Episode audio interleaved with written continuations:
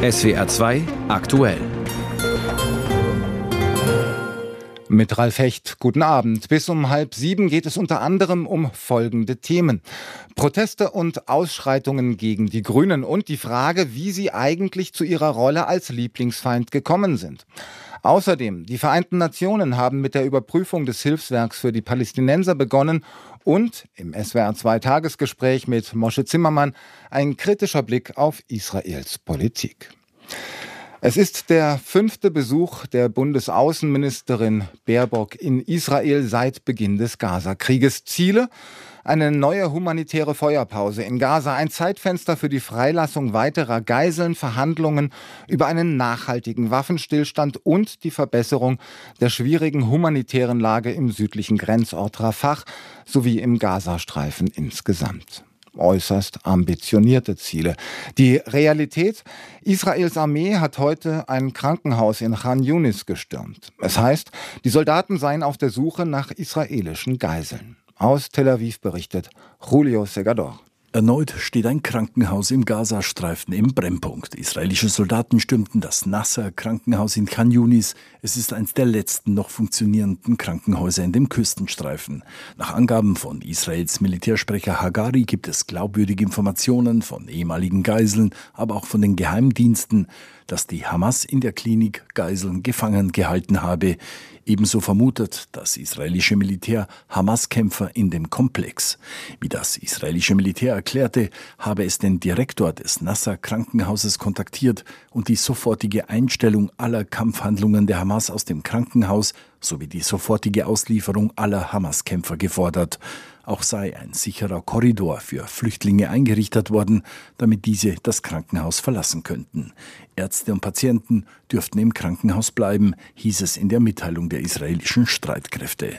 Ein Sprecher des von der Hamas geführten Gesundheitsministeriums in Gaza erklärte hingegen, Soldaten hätten eine Mauer gesprengt und den medizinischen Komplex in eine Militärbasis verwandelt. Dabei sollen, so heißt es, die Zelte von Flüchtlingen angegriffen und auch Massengräber zerstört worden sein. Hintergrund ist, dass die israelische Armee dort auch die Leichen von Geiseln vermutet.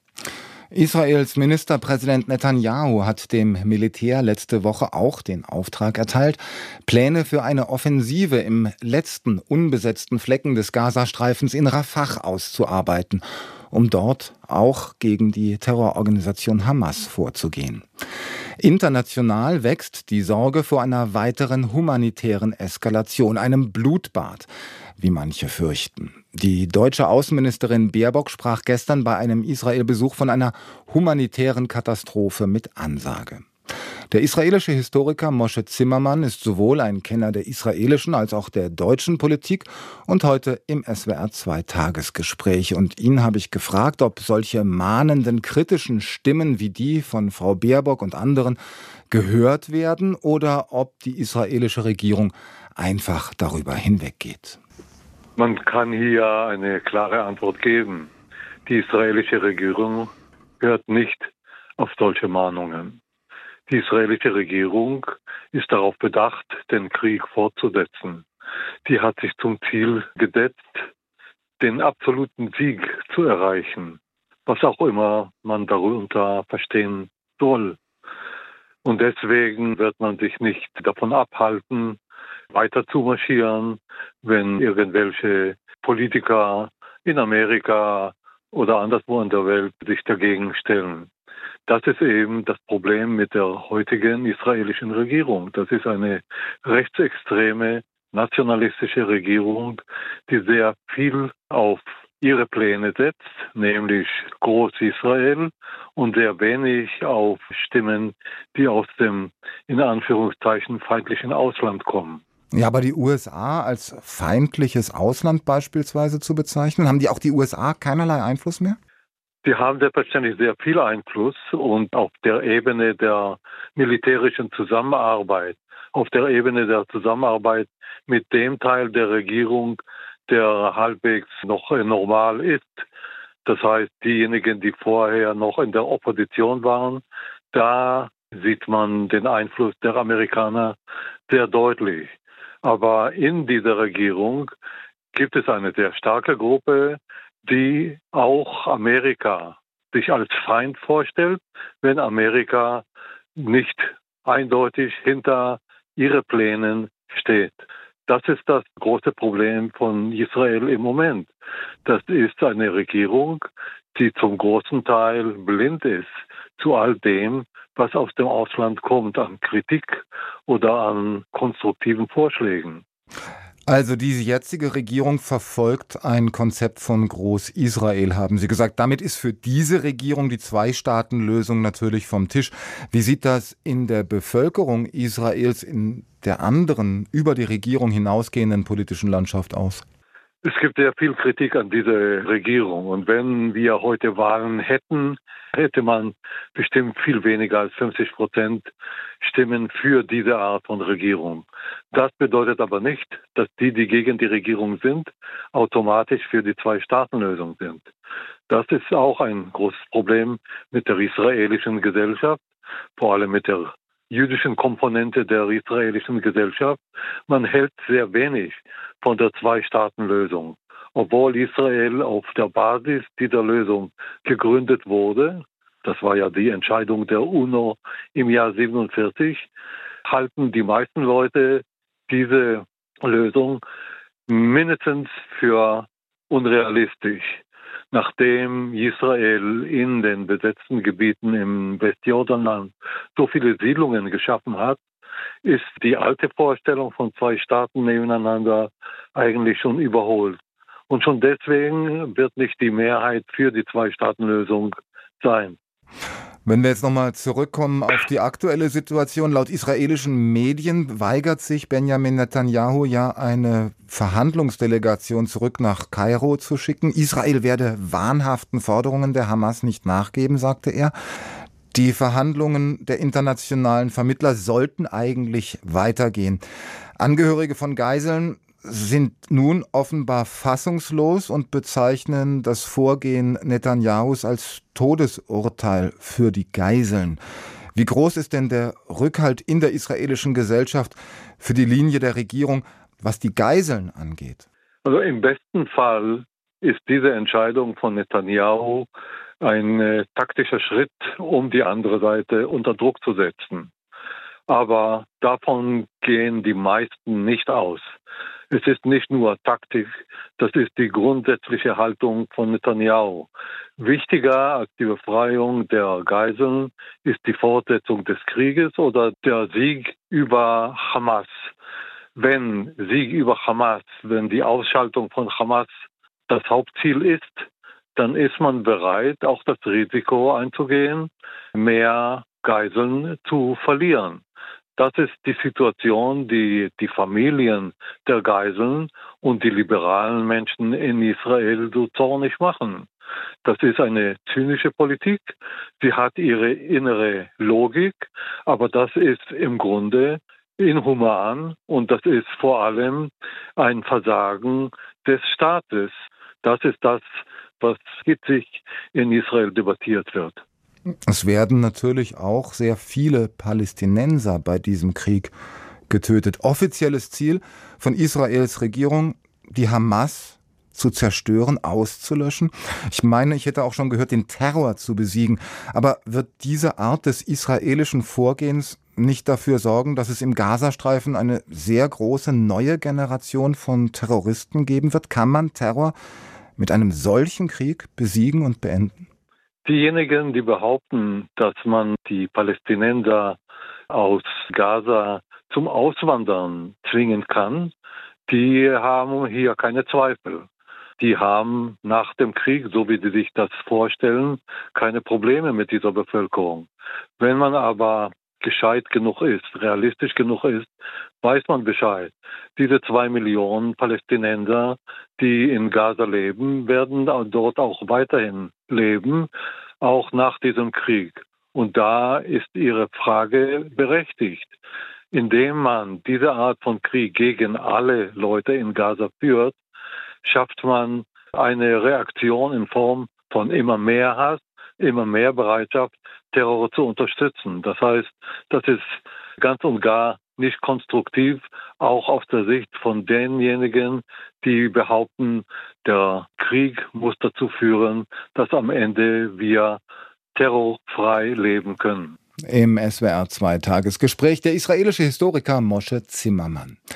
Politisch gänzlich eine andere Seite vertritt Hillel Neuer. Er ist Direktor der Nichtregierungsorganisation UN Watch. Der Name legt es nahe, sein Gegner sind die Vereinten Nationen, vor allem aber das Palästinenserhilfswerk UNRWA. Damit ist er auf Linie der gerade kritisierten israelischen Regierung und von deren Vertretern, wie dem israelischen Botschafter, wird er dann auch gern mal zitiert. UN Watch will in Genf nun einen Gipfel für eine Zukunft jenseits von UNRWA organisieren. Der Zeitpunkt scheint günstig, denn nach Terrorvorwürfen gegen zwölf Mitarbeiter hat eine unabhängige Expertenkommission nun mit der Überprüfung des UN-Palästinenser-Hilfswerks begonnen. Katrin Hondel. Wenn derzeit irgendwo meinungsstark die Auflösung des Palästinenser-Hilfswerks UNRWA gefordert wird, fällt irgendwann sein Name. Hillel Neuer, Anwalt mit Schweizer und kanadischem Pass und Direktor der Organisation UN Watch in Genf. Seit vielen Jahren schon ist Neuer ein scharfer Kritiker der UNRWA. Auf der UN Watch Homepage veröffentlicht er Berichte über Mitarbeiter des Palästinenser-Hilfswerks, die im Netz Hassnachrichten verbreiteten. Dozen reports wir haben ein Dutzend Berichte mit Screenshots von zum Beispiel Riyad Nimer, einem Lehrer im Libanon, der 2014 das Massaker an jüdischen Gläubigen in einer Synagoge in Jerusalem feierte. Man muss mir das nicht glauben, aber man kann sich den Screenshot ansehen. UNRWA glaubte uns wohl, der Lehrer wurde nämlich entlassen. In den vergangenen Jahren feuerten sie sechs von zehn Leuten, die wir genannt hatten. Das ist ja schon mal nicht schlecht. Well, that's, that's not bad. Nicht schlecht, sagt er, aber es reicht Neuer nicht, wenn mit Entlassungen einzelner Mitarbeiter reagiert wird, wie Ende Januar, als zwölf UNRWA-Angestellten Beteiligung am Terrorangriff der Hamas vom 7. Oktober vorgeworfen wurde. UN-Mitarbeiter, die Menschen in Israel überfallen, ermordet, vergewaltigt haben sollen. Es war die schwerste Anschuldigung, die je gegen die Organisation erhoben wurde, so UNRWA-Chef Philippe Lazzarini im Schweizer Fernsehen RTS. Wir haben das sehr ernst genommen und diese Leute sofort entlassen. Gleichzeitig haben wir Untersuchungskommissionen eingesetzt. Es geht um unseren Ruf und darum, den Palästinensern weiter helfen zu können. Die Existenz der UNRWA steht auf dem Spiel. Nachdem mehrere Länder, darunter die beiden größten Geldgeber, die USA und Deutschland, ihre Zahlungen eingestellt haben, reicht das Geld nur noch bis Ende Februar. Und während UNRWA-Chef Lazzarini gerade überall auf der Welt bei Regierungen und Diplomatinnen um weitere Unterstützung bittet, sieht sich UN Watch-Aktivist Hillel Neuer bestätigt. Sein Ziel ist die Zerschlagung des Palästinenser-Hilfswerks. Am 26. Februar plant er in Genf einen, wie er sagt, Gipfel für eine Zukunft jenseits von UNRWA. Es wird wohl ein kleiner Anti-UNRWA-Gipfel. Neuer rechnet, so sagt er, mit 10 bis 20 Experten und Politikern. Und in Genf scheint das Interesse gering. Auf Nachfrage des ARD-Studios Genf teilte etwa die NGO Ärzte ohne Grenzen mit, von ihnen werde niemand an diesem Gipfel teilnehmen. Denn so groß der Schock auch ist nach den Terrorvorwürfen gegen einzelne UNRWA-Mitarbeiter und israelische Berichte über einen Hamas-Tunnel unter dem Hauptquartier der Organisation in Gaza, in der aktuellen humanitären Katastrophe und dem sich weiter zuspitzenden Krieg, da sind sich die meisten Beobachter einig, gibt es keine Alternative zur Arbeit des Palästinenser Hilfswerks. Aus Genf, Katrin Hondel.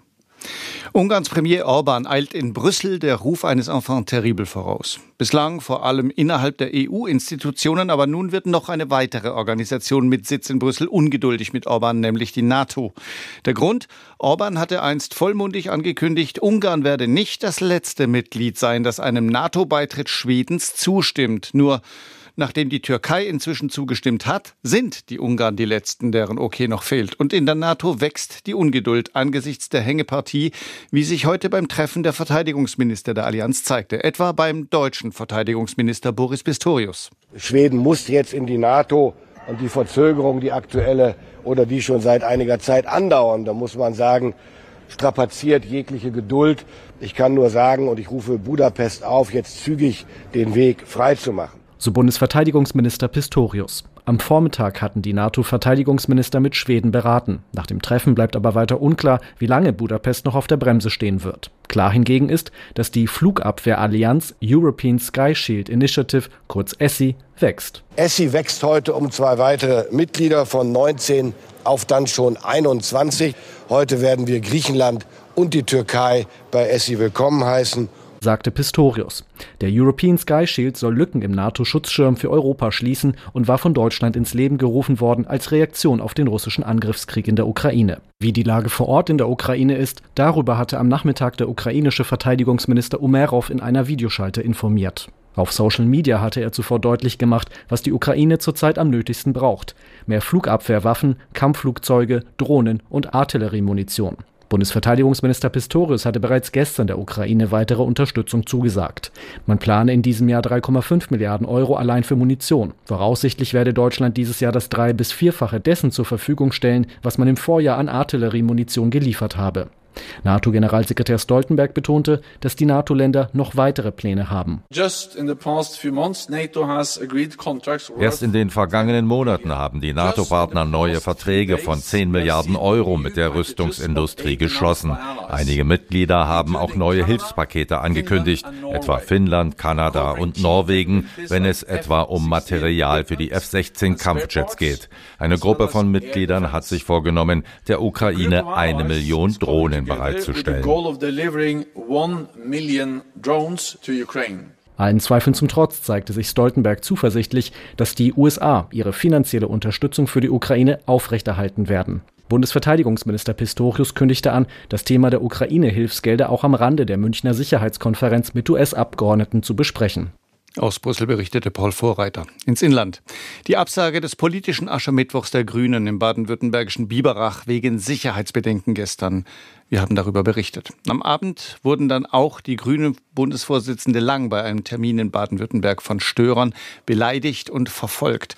Unsere Landespolitikkorrespondentin Astrid May soll über die Ereignisse des Abends und die Reaktionen heute.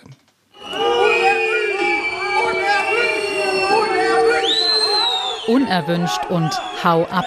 Botschaften an Ricarda Lang, die Bundesvorsitzende der Grünen. Hinter ihr liegt schon ein turbulenter Tag. Der politische Aschermittwoch ist in Biberach abgesagt worden. Nun verfolgen sie am Abend Störer in Schorndorf eine Straße entlang und beleidigen sie. Sie ist im Dunkeln umringt von Polizei. Die Störer wiederum umringen Ricarda Lang und das Sicherheitspersonal. Am Tag danach ist der parteilose Oberbürgermeister Bernd Hornickel angesichts der Szenen im Ort und in Biberach entsetzt. Die verbale Gewalt, die da zum Ausdruck kommt, die, die Aggressivität, also auf dieser Basis kann man einen politischen Austausch nicht mehr leisten. Also auch als Amtsträger, als Politiker ist man auch ein Stück weit machtlos, weil die wollen gar nicht mehr miteinander sprechen. Ortswechsel nach Biberach. Hier liegt vereinzelt Stroh vor der Stadthalle und erinnert an die Bauern, den Protest und die Störer vom Vortag. Die Einwohner, die wir treffen, haben zwar viel Verständnis für die Bauern, nicht aber für die Gewalt. Eine Demo an sich ist ja schon nichts äh, Schlechtes. Neben der Geruchsbelästigung und der Lärmbelästigung von gestern bleibt halt noch jetzt ein bisschen äh, Schal im, im Kopf, diese Eskalation, die halt wirklich nicht sein muss. Die Atmosphäre war schon ganz schön aggressiv und ähm, wir haben auch einen Notarztwagen beobachtet, der mit Blaulicht nicht durchkam. Ja, das war überzogen. Ich, ich finde es nicht richtig. Man muss immer wissen, das sind Menschen, die tun ihre Arbeit, wenn man auch nicht zufrieden ist mit der Politik, auch ich selber nicht. Das geht ja jetzt schon einige Wochen so und ja, es erschreckt einem eigentlich nicht mehr.